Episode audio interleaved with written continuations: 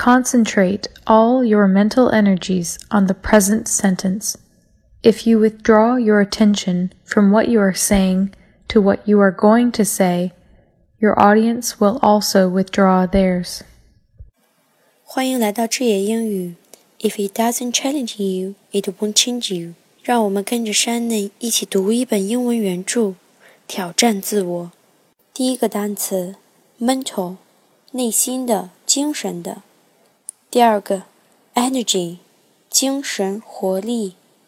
第三个，withdraw，撤退、撤走。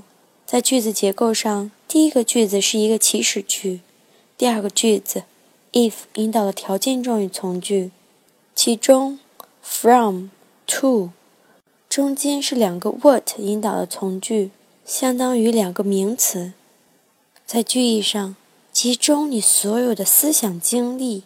在你现在的句子上，如果你把你的注意力从你现在正在说的转移到了你将要说的，你的观众、听众也会这样做。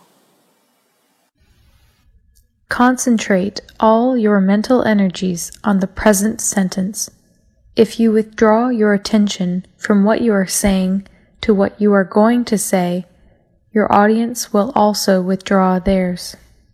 We are at 智野英语. Thank you.